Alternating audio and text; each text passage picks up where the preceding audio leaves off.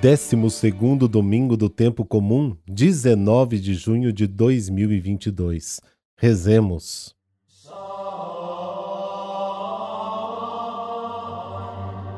Pelo sinal da Santa Cruz, livrai-nos Deus, nosso Senhor, dos nossos inimigos. Senhor nosso Deus, dai-nos por toda a vida a graça de vos amar e temer, pois nunca cessais de conduzir os que firmais no vosso amor. Amém.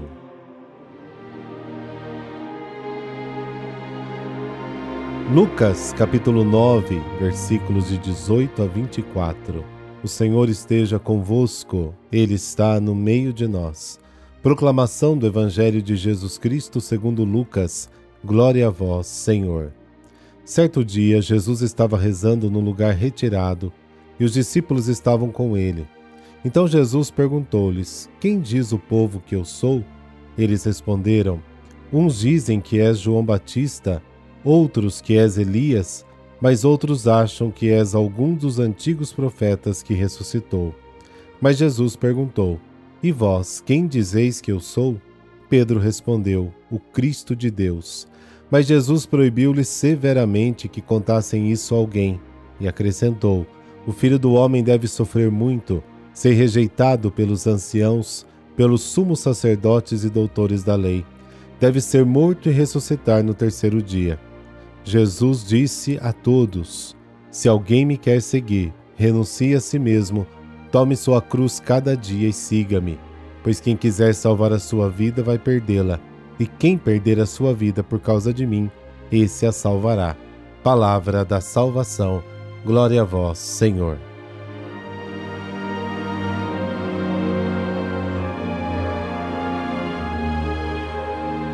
Até este ponto do Evangelho eram os homens que se questionavam sobre Jesus.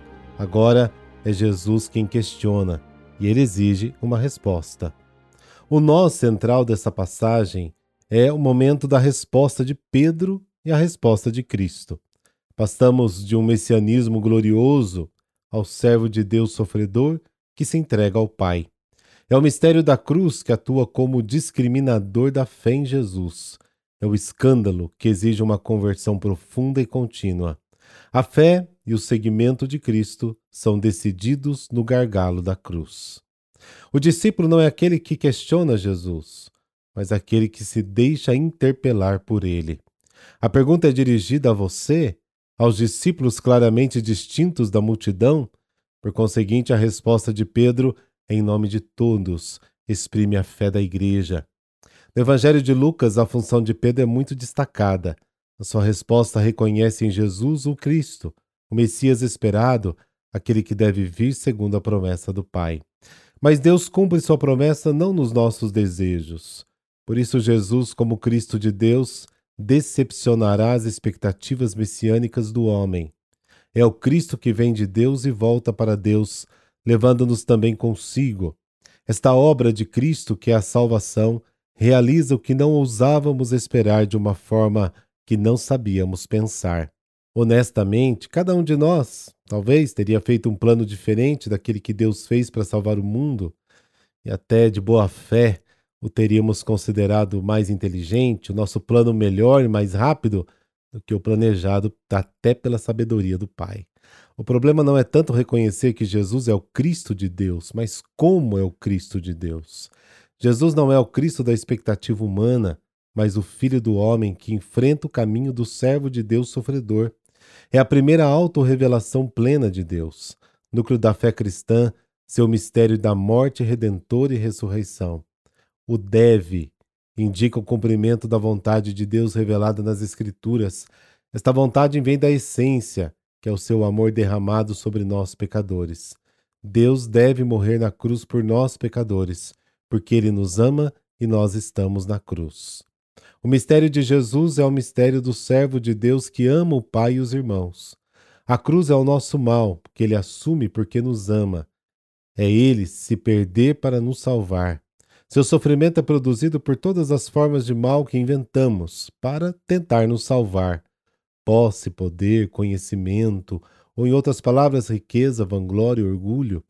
É por isso que o poder rejeita Jesus e depois o mata. mas a última palavra não é a morte, mas a ressurreição.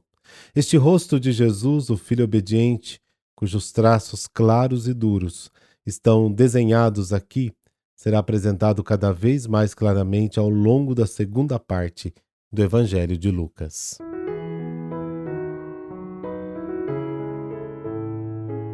São Romualdo. Ele nasceu em Ravenna, na Itália, no ano 956. Sua família não tinha vínculo algum com a religião. Diz a história que seu pai o fez assistir a um duelo, onde acabou assassinando um parente. Após esse episódio, Romualdo sentiu-se tocado por Deus e recolheu-se num convento na França. Repensou a existência e decidiu-se pela vida monástica, ingressando na Ordem de São Bento. Em pouco tempo tornou-se um exemplo para todos.